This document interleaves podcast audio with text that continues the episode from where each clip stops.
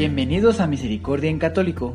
La finalidad de este podcast es compartirte la insondable misericordia de nuestro Señor Jesucristo, apoyándonos de literatura de santos como la biografía y diario de Santa Faustina, testimonios, temas para poner en práctica día a día para el crecimiento a la devoción de la Divina Misericordia. Comenzamos. Jesús, yo confío en ti. Muy buen día a todos nuestros hermanitos que nos escuchan en este su podcast de Misericordia en Católico. Hoy es un podcast muy especial, es un podcast eh, que va a continuar con la biografía de Santa Faustina y que va a tomar eh, ciertos eh, ejemplos y ciertas cosas que estamos viviendo hoy en día en todo el mundo, ¿verdad? yo espero que les guste mucho. Recuerden siempre tener fe, esperanza y confianza en Dios. Entreguen todo a nuestro Señor. Entréguense completamente a Él, a su fe, a su confianza. Confíen en Él. De verdad que jamás los va a dejar solos. Recordando el capítulo anterior. Haz una novena por las intenciones del Santo Padre. Consistirá de treinta y tres actos esto es la repetición de muchas veces de la corta oración que te he enseñado a la Divina Misericordia.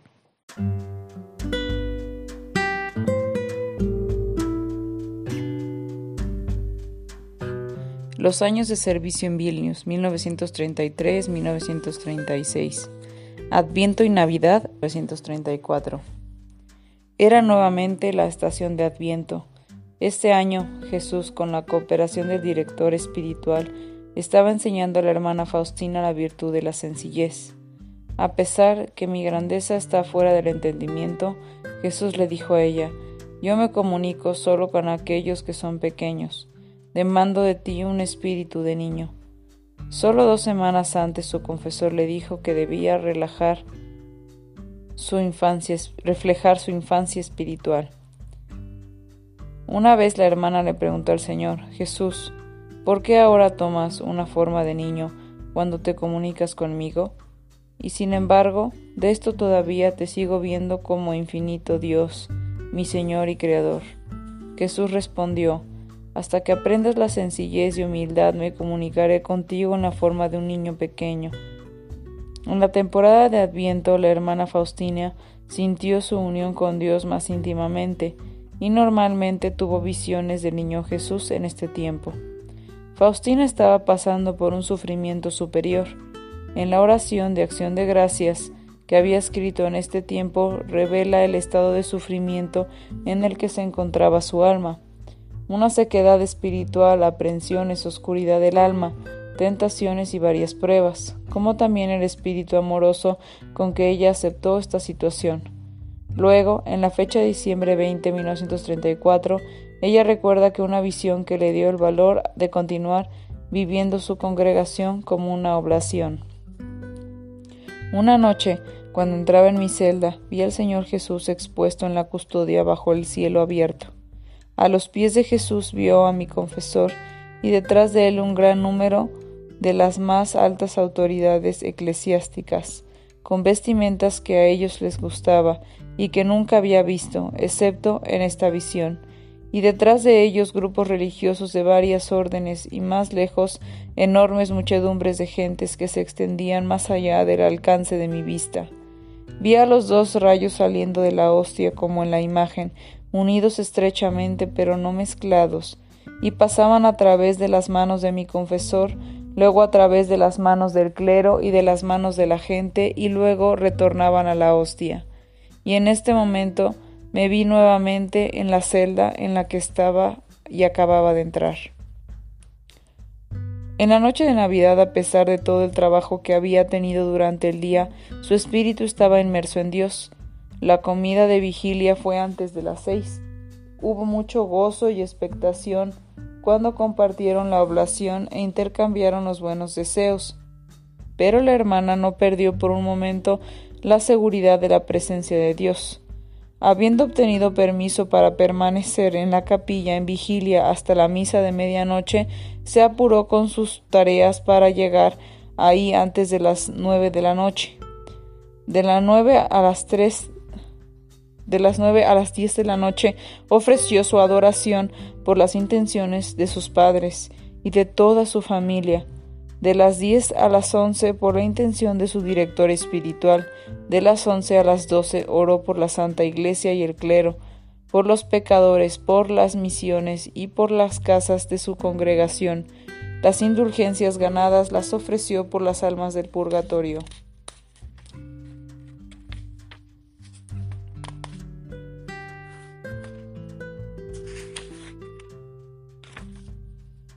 Durante la misa de medianoche la hermana Faustina fue llena de gozo y de recogimiento del espíritu. En el ofertorio le vio a Jesús en el altar en su incomparable belleza. El infante, con sus brazos extendidos, miraba a todos durante ese tiempo. Esta visión se repitió en las tres misas de ese día y en los dos días siguientes. El jueves después de Navidad, debido a la expectación de la temporada, la hermana Faustina se olvidó completamente del día que era y no hizo la adoración en la hostia santa. A las nueve de la noche se fue con los demás hermanas a los dormitorios, pero no pudo dormir. Pensó que se había olvidado de hacer alguna tarea y pasó una hora revisando mentalmente todas sus obligaciones, pero no pudo recordar haber omitido alguna. A las diez de la noche vio el rostro de Jesús entristecido que le decía Te he estado esperando para compartir mi sufrimiento contigo, pero ¿quién puede comprender mejor mi sufrimiento como mi esposa? La hermana se disculpó por su frialdad y con corazón contrito le pidió a Jesús que le diera una espina de su corona. Le contestó que sí la podía conceder esa gracia, pero para el día siguiente inmediatamente la visión desapareció. A la mañana siguiente, durante la meditación, la hermana Faustina sintió una dolorosa espina clavada en el lado izquierdo de su corazón. El sufrimiento permaneció con ella durante todo el día. En su constante meditación se preguntaba cómo Jesús pudo aguantar el dolor de tantas espinas que le causó su corona. Unió su sufrimiento a los sufrimientos de Jesús y los ofreció por los pecadores. Esa tarde escribió a las cuatro de la tarde, cuando fui para la adoración, vi a uno de nuestros conserjes ofreciéndole, ofendiéndole a Dios intensamente con pensamientos impuros.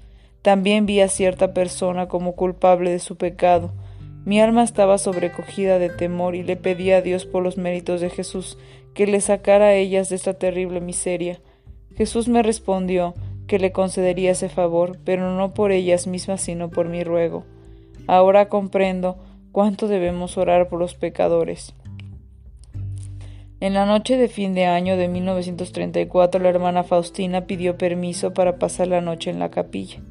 La primera hora de oración la ofreció por las intenciones de una hermana que había pedido rogar por ella.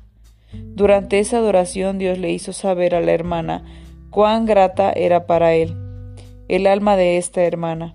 La segunda hora la ofreció por la conversión de los pecadores y por la expiación a Dios, especialmente por los insultos que había sido cometidos contra él en este momento. La tercera hora de la adoración la ofreció por su director espiritual para que sea iluminado en un santo particular. Finalmente el reloj dio las doce y la hermana Faustina ofreció la última hora de ese año en el nombre de la Santísima Trinidad y también comenzó la primera hora del año nuevo de 1935 en el nombre de la Santísima Trinidad. Rogó a cada una de las tres personas de la Trinidad por una bendición y vio el año nuevo con gran confianza que ciertamente abundaría en sufrimiento. Durante este tiempo de intensa oración la hermana formuló una letanía extensa a la Sagrada Eucaristía, que más tarde escribió en su diario. En la bendita Eucaristía está nuestra única esperanza y confianza en medio de la, de la oscuridad, fracaso y desesperación.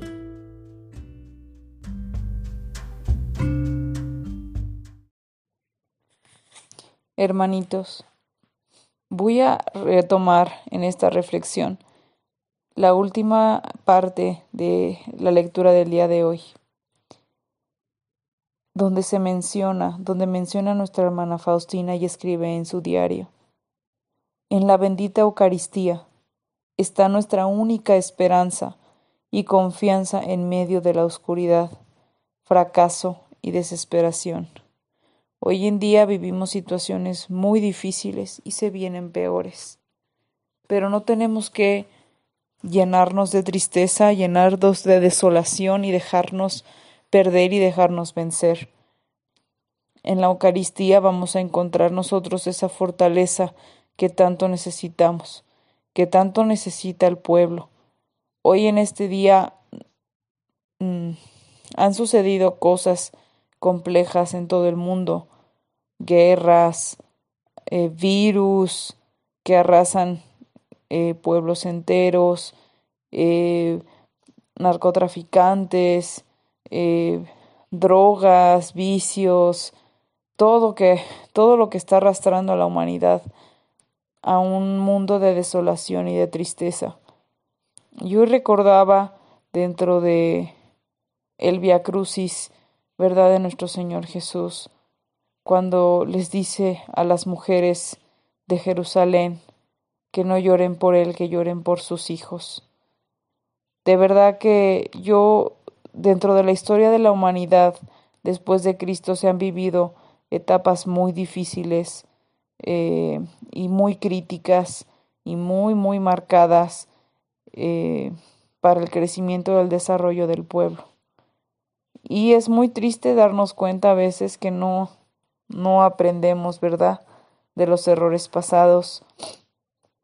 Tenemos guerras muy importantes a nivel mundial que marcaron a la humanidad, que trajeron mucha muerte, mucha desolación, mucho dolor, que se fraccionaron familias y que hasta la fecha pues no son tan lejanas.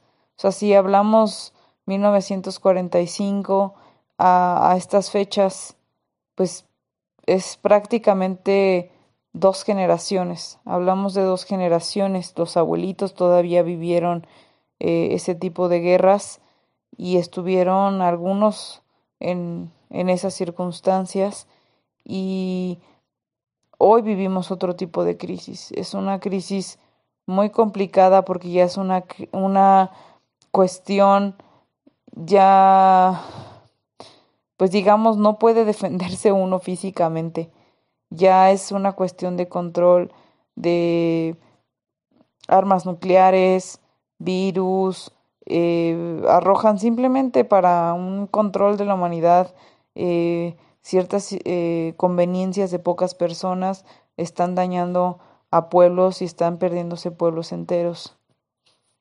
Realmente eh, las situaciones son muy complicadas, el nivel de violencia incrementa en muchas ciudades, eh, los jóvenes se pierden con mucha facilidad con esta apertura tecnológica, se ha perdido mucho el control, se ha perdido mucho esa estabilidad, ese amor de la familia, esa unión familiar. Y aparte están expuestos a muchísimos medios, a muchísimas cosas que antes no se tenía, pues, esa facilidad, ¿verdad? No quiere decir que la tecnología en realidad sea mala, tiene que haber un avance porque al igual que nos facilita hoy en día poder comunicarnos entre familiares, eh, de un estado a otro, de un país a otro, con, con tanta sencillez y, no tener que esperar una carta eh, durante muchísimos meses para ver si la familia está bien o no. Digo, eso es un gran avance, de verdad que nos ayuda mucho para poder tener contacto con la gente que queremos. Eh, sin embargo, también se ha utilizado estos medios, desafortunadamente, para cosas muy desagradables. En fin, eh, este episodio, eh, esta reflexión de este capítulo en particular, eh, quiero que la ofrezcamos si es posible, ¿verdad? Que nos unamos en oración, que pidamos con todas las fuerzas de nuestro corazón por la paz, por la paz, por el amor, porque la sensibilidad, el, los, que Dios entre en los corazones de todos nosotros para que tengamos nosotros esa, esa capacidad, esa fortaleza. La manera de alimentarnos de Dios es por medio de la Eucaristía. Yo sé que dentro de las normativas de la Santa Iglesia está ir a misa los domingos, pero si alguien puede ir a misa más de un día, más del solo domingo a la semana, hágalo, porque realmente se necesita esa fortaleza de nuestro Señor que solo podemos conseguir con la Eucaristía, eh, alimentándonos de Él, alimentándonos de su palabra, para poder sobrellevar situaciones que están por venirse. Eh, son, son situaciones muy críticas y que pueden, Dios, pueden ir eh, destruyendo comunidades enteras. No se dejen vencer, de verdad que pues viene un tiempo complicado, sin embargo Dios siempre está con nosotros y cuida de nosotros y siempre pues está viendo por cada uno de sus hijos para pues lograr salvarlo. Recuerden que siempre deben de mantener la esperanza y la fe en Él, en su Madre Santísima, cúbranse con su divino manto, eh, siempre encomiéndense, hagan un hábito, eh, dar la bendición, darse las bendiciones antes de salir de la casa todos los días, a sus actividades, eh, dar la bendición a sus familiares, a su esposo, a su esposa, a sus hijos, de sus hijos, a sus padres. uno nunca sabe, ¿verdad? Eh, independientemente de las situaciones que se estén viviendo hoy en día, uno nunca sabe cuándo está predestinado, cuándo es el último día de cada persona y lo mejor es que vaya con, con la bendición de Dios. Entonces, dense las bendiciones eh, todos los días antes de salir, den gracias a Dios al terminar el nuevo día porque están completos, porque están bien, porque han logrado pues gracias a Dios con su protección y todo han logrado concluir un día bien, todos sanos, todos, todos bien.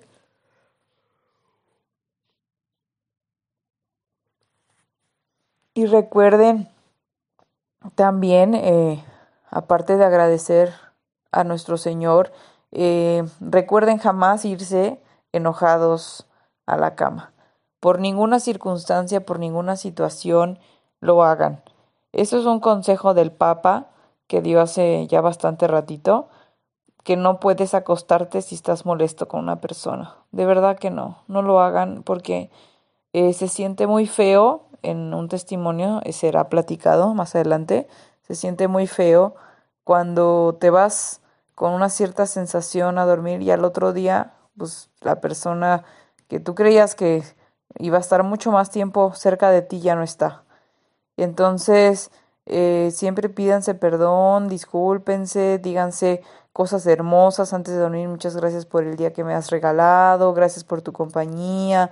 Este, darle gracias a los hijos también por ser buenos muchachos, por ser buenos hijos. Háganse un hábito de eso. Denle gracias a Dios por esa unidad, por su familia, porque están completos o porque simplemente no están viviendo situaciones complejas como tener a alguien en el hospital o demás.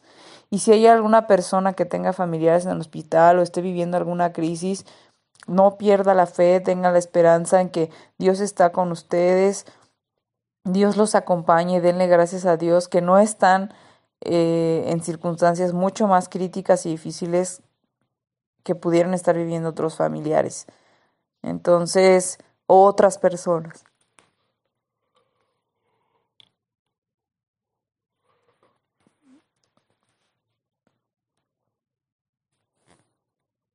Perdón, como que se enmudeció un poquito el audio, pero este, pues bueno, espero que les haya gustado mucho el, el capítulo de hoy. Nuestra hermana Faustina pone toda su fe y su confianza en Dios. De verdad que tenemos muchos testimonios gracias a, la bondad de Dios y a todo ese amor que nos tiene. Siempre tiene alguien, siempre manda a alguien, siempre está alguien cerca de nosotros que nos puede enseñar algo diferente. Esos testimonios que tenemos a la mano son las pruebas eh, que Dios nos da para que nosotros no caigamos en esa desolación y esa desesperación y esa oscuridad, que es lo que busca el demonio que se viva. Es aquí en las pruebas en donde nosotros eh, mostramos esa fortaleza de amor que tenemos hacia Dios, esa fe, esa confianza, eh, mostramos esa entrega que tenemos hacia Él. Porque cuando estamos bien, eh, no es lo mismo, no es la misma prueba, o sea, no es la misma fortaleza, no es lo mismo que se requiere. Ahorita en estos momentos de dificultad para muchos países, para muchas personas, y a cada país le llega su tiempo, a cada familia le llega su tiempo. Es ahí en esos momentos de prueba en los que uno tiene que eh, mostrar que, que somos hijos de Dios, que, que Jesús vive en nosotros, que su Madre Santísima vive con nosotros. Tomen fortaleza, estén siempre cerca de Dios, no están solos, todos somos hermanos, todos rezamos los unos por los otros y recuerden encomendarse siempre a Dios. Ámense los unos a los otros, amen a su prójimo y que Dios los bendiga a todos. Nos escuchamos en el siguiente audio.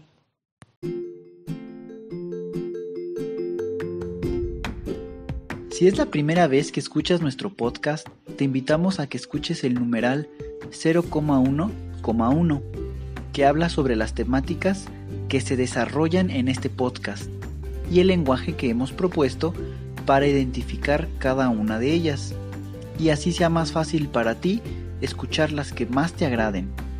Te dejamos el link del audio y la lista de las temáticas en la descripción que este audio tiene.